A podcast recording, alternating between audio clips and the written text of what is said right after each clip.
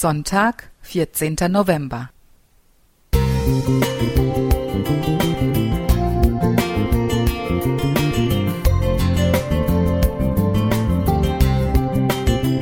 Ein kleiner Lichtblick für den Tag.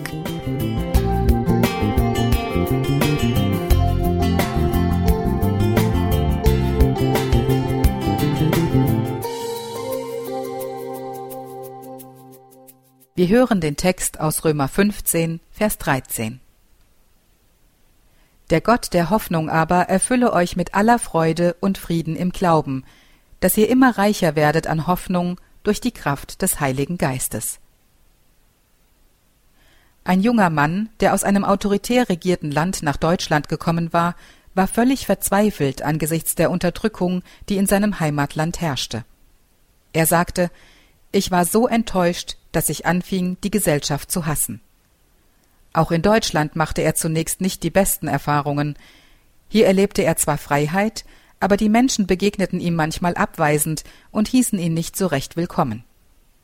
Es änderte sich alles, als er Christen kennenlernte.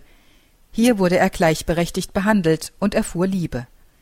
Er fing an, die Bibel zu lesen. In ihr fand er den Schlüssel, um seinen Hass loslassen zu können.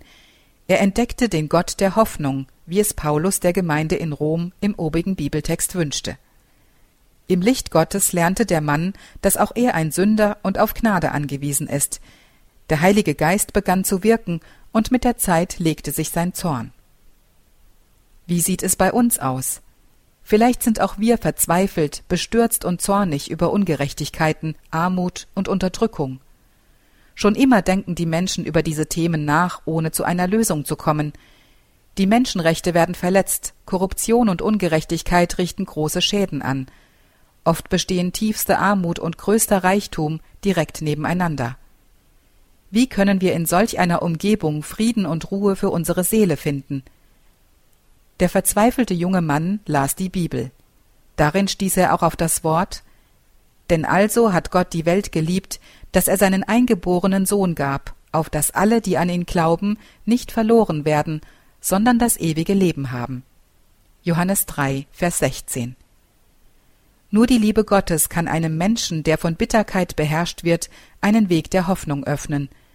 Wer an Jesus glaubt, an den eingeborenen Sohn Gottes, der wird befreit. Gott gibt uns das ewige Leben. So werden wir eine neue Schöpfung, ein Mensch mit ganz neuen Beweggründen und Zielen, mit Christus als ewig sicherem Halt. Klaus Schulz Musik